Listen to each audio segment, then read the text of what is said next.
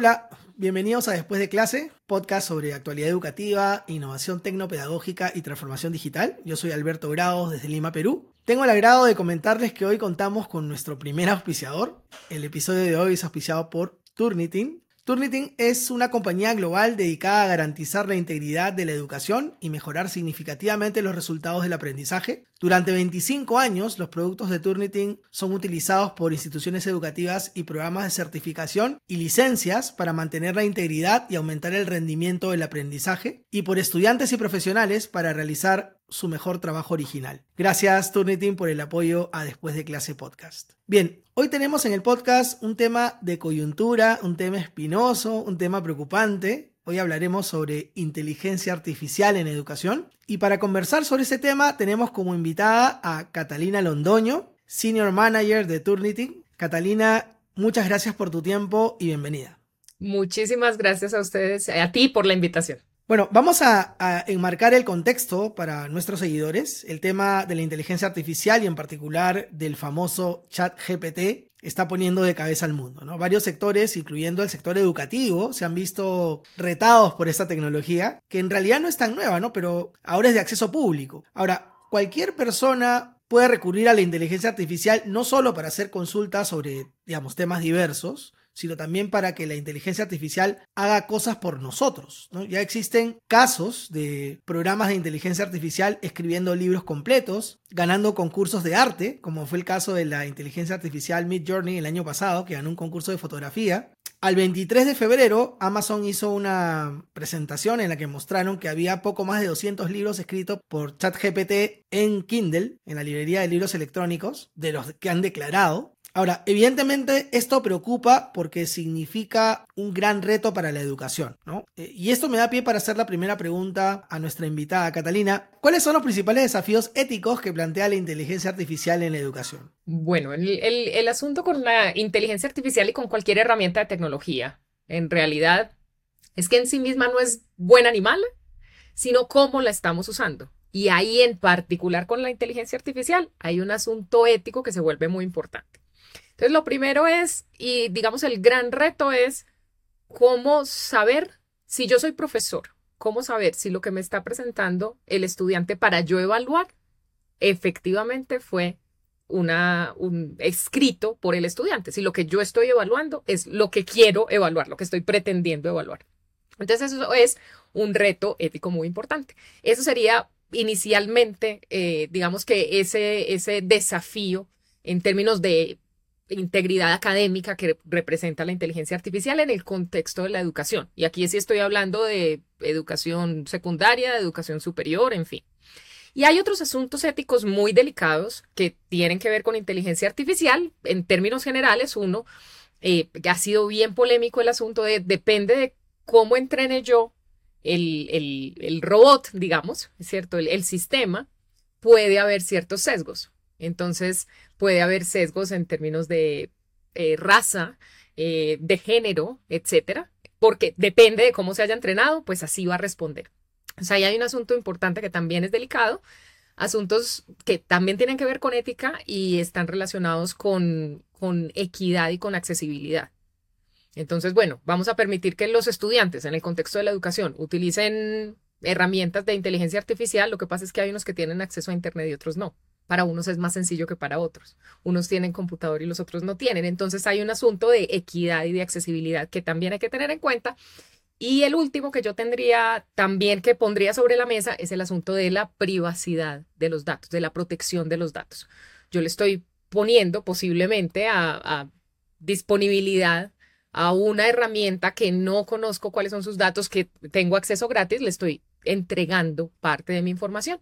Y ahí también hay que ser bien cuidadosos. Entonces, esos cuatro elementos jugando son todos desafíos que tienen que ver con la parte ética del uso de las herramientas de inteligencia artificial. Sí, es verdad. Y ahora que mencionabas el tema del entrenamiento, de la inteligencia artificial, leía justo hace unos días un artículo que tenía que ver con el tema de los moderadores, ¿no? Que también hay moderadores y que estos moderadores están eh, ubicados en países, digamos, donde van a ganar poco, eh, van a trabajar muchas horas, ¿no? Entonces hay, hay, personas que necesariamente no están cumpliendo su labor como deberían y eso puede incrementar el sesgo también, ¿no? O sea, es, un tema delicado, ¿no? En realidad. Ahora, todo el mundo quiere implementar inteligencia artificial en sus proyectos educativos. Ahora todo el mundo está preocupado y quiere ¿Cómo hago para que la inteligencia artificial esté en mi colegio, mi universidad, primaria, secundaria, escuela de posgrado, etcétera, ¿no? ¿Estamos listos para eso? ¿Qué, ¿Qué dirías tú al respecto, Catalina?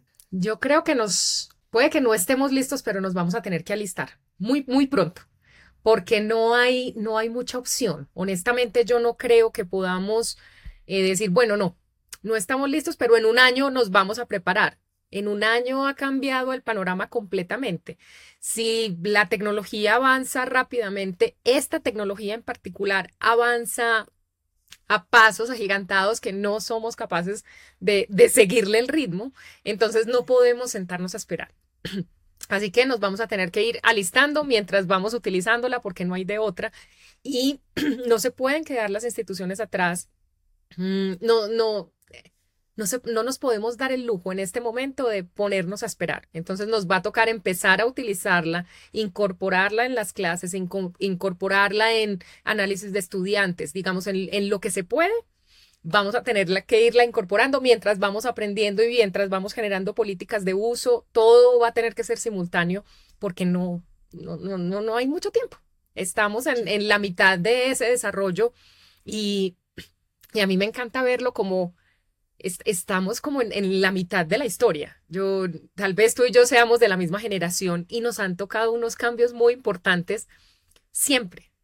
Es, es, a nosotros nos tocó la vida sin computadores y luego la vida con computadores, la vida sin celulares y luego la vida con celulares, la vida sin inteligencia artificial y la vida con inteligencia artificial. Nos han tocado todos esos cambios que son fundamentales y, y, que nos, nos toca adaptarnos al cambio empezar a utilizar las cosas mientras las vamos aprendiendo. Yo creo que así va a tener que ser el mismo enfoque que toman las instituciones, que toman eh, las personas, los estudiantes, los profesores y cualquier, no sé, los publicistas, los analistas, los políticos, todo el mundo nos vamos a tener que ir adaptando mientras lo vamos utilizando. Sí, en verdad sí. Muchos científicos están hablando de que la revolución que va a generar la inteligencia artificial va a ser tan importante como la aparición de la computadora, probablemente, ¿no? Y ahora casi todos los inversionistas en temas de... Eh, de EdTech o de tecnología educativa en términos generales, tecnología, perdón, en general, están apostando por invertir. Elon Musk leía ayer o anteayer que ya abrió su propia empresa de inteligencia artificial, a pesar de que hace una semana firmó una carta diciendo detengámonos en, el avance. Es increíble, ¿no? esto, esto está avanzando a pasos muy acelerados. Pero ahora, yo me imagino docentes diseñando experiencias de aprendizaje personalizadas usando inteligencia artificial. Eh, yo creo que ahí hay una ventaja increíble, ¿no? Es más, seguramente ya hay docentes eh, usando ya ChatGPT. Eh, bueno, yo de primera mano he tenido contacto con algunos eh, que han tenido resultados interesantes, ¿no? Sin embargo, la realidad en términos generales, ya bien lo comentabas hace un momento, hay, hay, algunas ciudades, algunos países que lo están empezando a prohibir, ¿no? digamos, este, la primera ciudad Nueva York fue la primera ciudad en prohibir ChatGPT. Luego han ido países, China, Irán, Corea del Norte, Rusia, Italia, y otros países están analizando prohibir su uso como España o Francia, por ejemplo, y, la lista parece seguir creciendo. La pregunta es, y ahí te diría, ¿es, e, ¿esa puede ser la salida? Porque frente, me refiero a frente al desconocimiento y a los temas de originalidad de los trabajos académicos de los estudiantes, ¿qué podemos hacer frente a esta realidad que nos, que nos plantea la inteligencia artificial? Yo creo que la prohibición, la prohibición es muy delicada porque el asunto de prohibirlo de entrada le está poniendo un, le, está, estamos haciendo un juicio de valor, estamos diciendo que es una tecnología mala. Obviamente, pues, no sé, países como Italia lo han prohibido por asunto de protección de datos, que es otra, otra cosa diferente.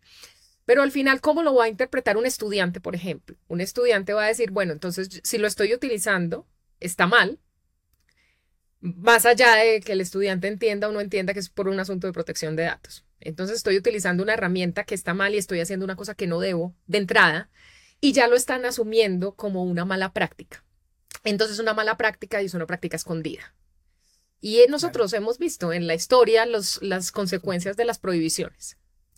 Entonces, yo pensaría que más allá de eso sería abordar esos problemas, por ejemplo, los de protección de datos, los de sesgos de información, los de la precisión de la información, eso hay que abordarlo de una manera distinta pero en los países como los nuestros, que no está prohibido, que se puede utilizar, es un asunto más de formación de cómo se usa adecuadamente. ¿Cómo hago yo para utilizar la herramienta a mi favor, para mi formación, para mi desarrollo, para facilitar mi trabajo, para poder enfocarme en otras tareas que no, que no puede hacer un robot? Entonces yo me iría pudiendo, obviamente, pues si estoy en un país donde está prohibido, ¿qué más se va a hacer? Pero, pero si estoy en un país como los nuestros, donde no está prohibido, yo me iría más para un asunto de capacitación y formación y entrenamiento de las personas que potencialmente pueden utilizar la herramienta para que la utilicen bien.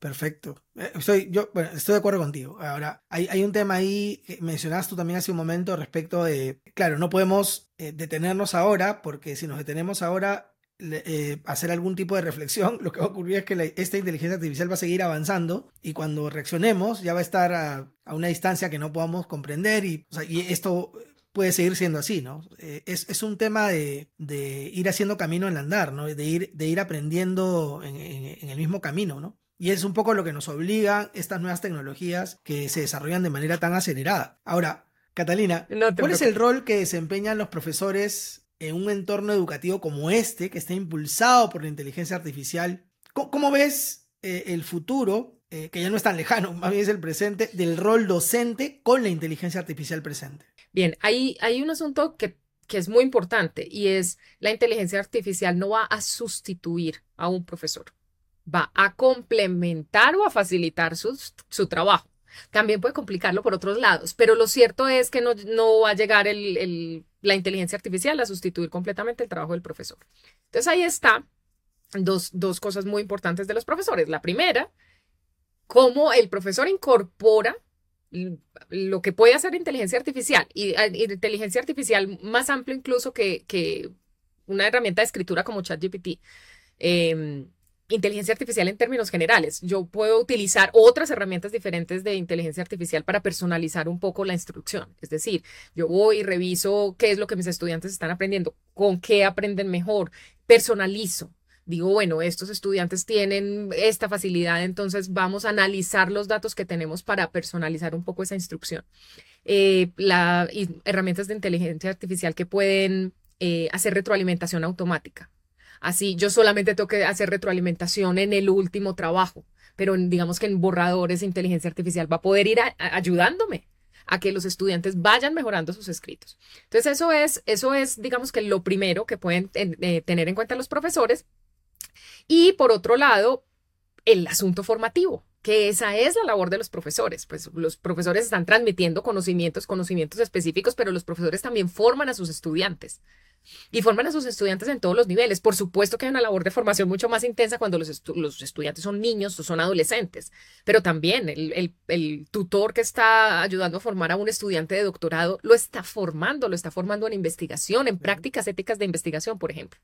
Entonces, esa, esa labor de formación le corresponde al profesor. Entonces, va a haber unas, unas, unas Em, actividades, unas acciones eh, que se van a facilitar tremendamente. Eh, es más, ahora sí, utilizando un, chat GPT, por ejemplo, le, ayúdeme a pensar en ideas creativas para actividades en clases. Em, ayúdeme a hacer un plan de, de, asignatura o hacer un plan de clase. ¿Por qué no? Utilizar esas herramientas fomentar un poco, digamos que darle impulso a la creatividad de los profesores. Entonces, por ese lado, nos va a ayudar a, a, facilitar las tareas, automatizar ciertas tareas que son engorrosas. Yo no voy a tener que empezar a organizar a todos mis estudiantes alfabéticamente, andar con mm, cerros de exámenes caminando por todas las partes y que el perro se lo comió. Eso ya no va a pasar porque tenemos inteligencia artificial que nos va a ayudar pero siempre tenemos que tener en cuenta esa labor formativa del profesor y esa no se la sustituye eh, la inteligencia artificial. Es así, tenemos que ser nosotros los profesores comprometidos con la formación de los estudiantes. Buenísimo. Sí, bueno, es una oportunidad para que aquello de lo que nos quejamos tradicionalmente los docentes de falta de tiempo, implique ahora sí tener tiempo para lograr esto que es esta formación integral real, ¿no? O sea, involucrarnos en proyectos, usar más allá las pedagogías emergentes y todo esto que implica que el alumno esté en el centro, que sea protagonista del proceso de aprendizaje, que aprenda haciendo, ¿no? Creo que hay mucho más tiempo para eso. Buenísimo. Ahora, claro que pero también hay una duda aquí. Ah, perdón, voy a interrumpir este momento para invitar a todos los que están viendo o oyendo esta entrevista a suscribirse a las redes sociales de Después de Clase. Pueden encontrarnos como arroba después de clase podcast en YouTube, Instagram y Facebook, además de escuchar los episodios en Spotify, Apple Podcast, Google Podcast o en su plataforma favorita de podcast. Catalina, te decía que también, así como es un reto para los maestros, ¿no? Eh, eh, o una oportunidad, como bien lo mencionas, para los maestros, el buen uso de, de, la inteligencia artificial, que no tiene que ser necesariamente ChatGPT, puede ser las otras que han ido apareciendo también ahora que se han hecho más populares. Pero hay una duda respecto a los estudiantes. Dicen, ¿pueden, los estudiantes eh, desarrollar habilidades de pensamiento crítico, de pensamiento creativo, ¿no? en un entorno de aprendizaje que está impulsado por la inteligencia artificial? Los estudiantes pueden y los estudiantes pueden, como te decía antes, utilizar la inteligencia artificial a su favor. Pero si no les decimos cómo, los estudiantes van a tomar decisiones instintivas que puede que no sea lo que nosotros queremos. Entonces, ahí entra otra vez el profesor y entran otra vez las instituciones a darle, a darle línea, a, orientar a los estudiantes en hasta dónde se puede y cómo se puede utilizar la inteligencia artificial, porque no queremos que sustituya a los escritores. No solamente estoy, no estoy hablando de los escritores de literatura, estoy hablando de las habilidades de escritura porque es que escribir es la manera como comunicas tus ideas. Y tenemos que aprender a comunicar las ideas todos. En cualquier área de conocimiento para la vida laboral es absolutamente indispensable que yo pueda ser capaz de escribir un correo electrónico o que pueda ser capaz de escribir un informe o un reporte, lo que se necesite. Entonces no podemos sustituir, bueno, entonces ya la, máquina escribe, y si la máquina no está disponible, yo no desarrollé esa capacidad de escribir. Entonces hay que orientar a los estudiantes, bueno, utilícelo, por ejemplo, para la lluvia de ideas. Utilícelo, por ejemplo, para que le corrija un poquito. Eh, utilícelo, por ejemplo, para que le dé un esquema de cómo empezar a escribir. Es, utilícelo para que le corrija gramática y ortografía. Pero no lo utilice para escribir y para reemplazar lo que usted tiene que aprender a hacer, que es escribir. Entonces, esa, esa orientación es muy importante, pero que hay, digamos, oportunidades también para los estudiantes de mejorar incluso la calidad de sus trabajos escritos, por supuesto que allí están. De nuevo, depende de la formación y de la orientación que nosotros les estemos dando, dando de cómo se utilizan esas herramientas de manera adecuada. Como, como herramientas complementarias, como una ayuda. Exacto, no un sustituto, un complemento. Perfecto. Eh, Catalina, en el año 2019 se redactó en China un documento que se conoce como el Consenso de Beijing, que es un documento de la UNESCO que aborda el uso de la inteligencia artificial en educación. Se habla un poco ahí del futuro de la inteligencia artificial, ¿no? Ahora, estamos viendo solo la punta del iceberg, como se suele decir eh, estos días respecto a la inteligencia artificial. ¿Qué avisoran eh, desde Turnitin sobre la inteligencia artificial de ustedes? Nosotros tenemos incluso un laboratorio de innovación en inteligencia artificial y no empezó en noviembre, lleva años funcionando. Entonces nosotros tenemos gente dedicada a trabajar en inteligencia artificial. Una de las cosas, y obviamente la que lanzamos más recientemente, es un detector de inteligencia artificial. Seguimos trabajando en eso. Pero eso no es lo único que nosotros hacemos con inteligencia artificial. Como te digo, es, va más allá de la escritura.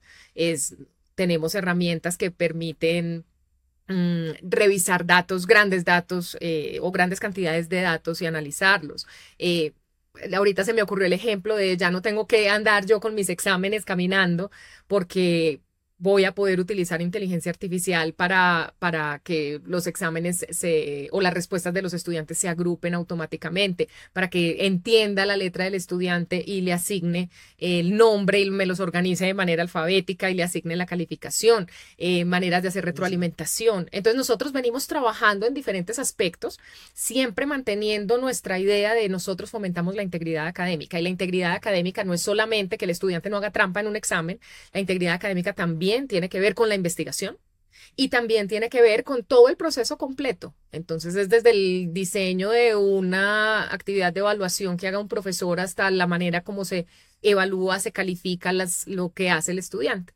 Entonces hemos venido desarrollando y seguimos desarrollando eh, diferentes partes de productos, digamos características de productos que utilizan inteligencia artificial de diferente manera. Y como te digo, la última, pues estamos trabajando y lanzamos hace muy poco un detector de escritura con inteligencia artificial.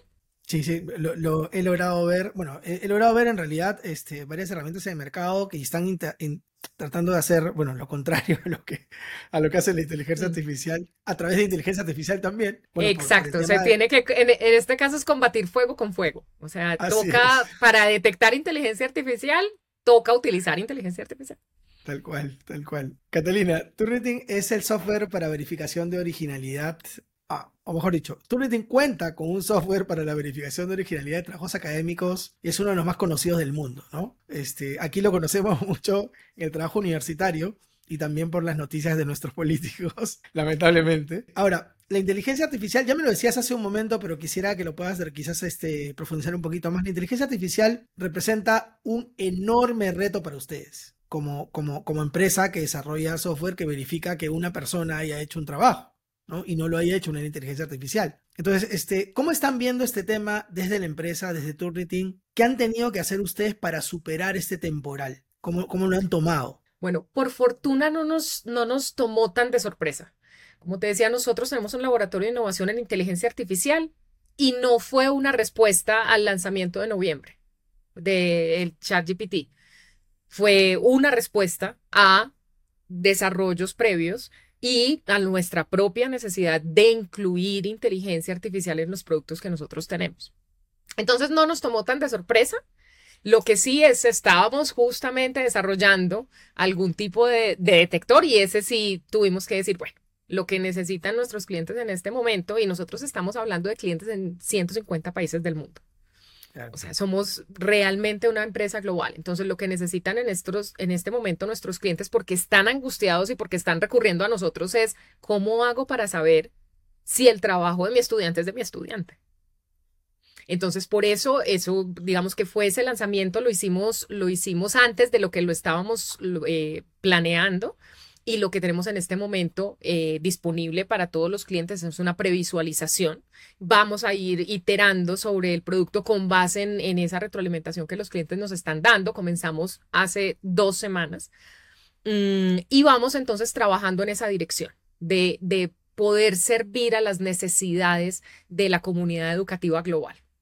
Entonces, no nos tomó por sorpresa, pero sí, digamos que esa, ese lanzamiento nos obligó a acelerar un poquito el paso. Y seguimos trabajando y, bueno, toda la compañía está muy pendiente de, qué, de cómo, está, cómo están recibiendo las instituciones eh, este detector y qué tenemos que hacer para mejorar en las siguientes iteraciones. Claro, claro, no, se entiende. Si es un detector incluso basado en inteligencia artificial, va a requerir pues de ser alimentado y, de irse, de seguir recibiendo retroalimentación de la data que reciba y de lo que los clientes a ustedes les vayan diciendo, ¿no? O sea, eso es, ¿se entiende? Claro, y vamos a ir desarrollando qué se necesita, cómo interactúa con nuestros detectores de similitud, eh, qué es lo que estamos viendo. Somos, de hecho, como te decía, una comunidad global. En este momento el detector está funcionando en inglés, pero necesitamos también entrenarlo en otros idiomas. Entonces, vamos desarrollando em, y vamos moviéndonos, moviéndonos lo más rápido que podemos em, para, para poder servir esos, esos propósitos y los intereses y para fomentar y promover la integridad académica que finalmente no deja de ser nuestro objetivo eh, como compañía. Perfecto. Catalina, te agradezco mucho habernos regalado estos, estos minutos, este tiempo para esta entrevista. El tiempo siempre queda corto, ¿no? Este es un tema que seguro da para largo, ¿no? Y espero que tengamos otro momento para conversar en este podcast, si te parece. Claro que sí. Eh, genial. Y eh, te pediría si tienes algunas palabras finales, alguna palabra de aliento para las instituciones educativas que están sufriendo con el tema de la inteligencia artificial, del chat GPT sobre todo. Claro que sí. Yo quisiera cerrar con lo, con lo primero que, que dije, y es, esto es un, no es ni bueno ni malo. y es tan desafío como es oportunidad.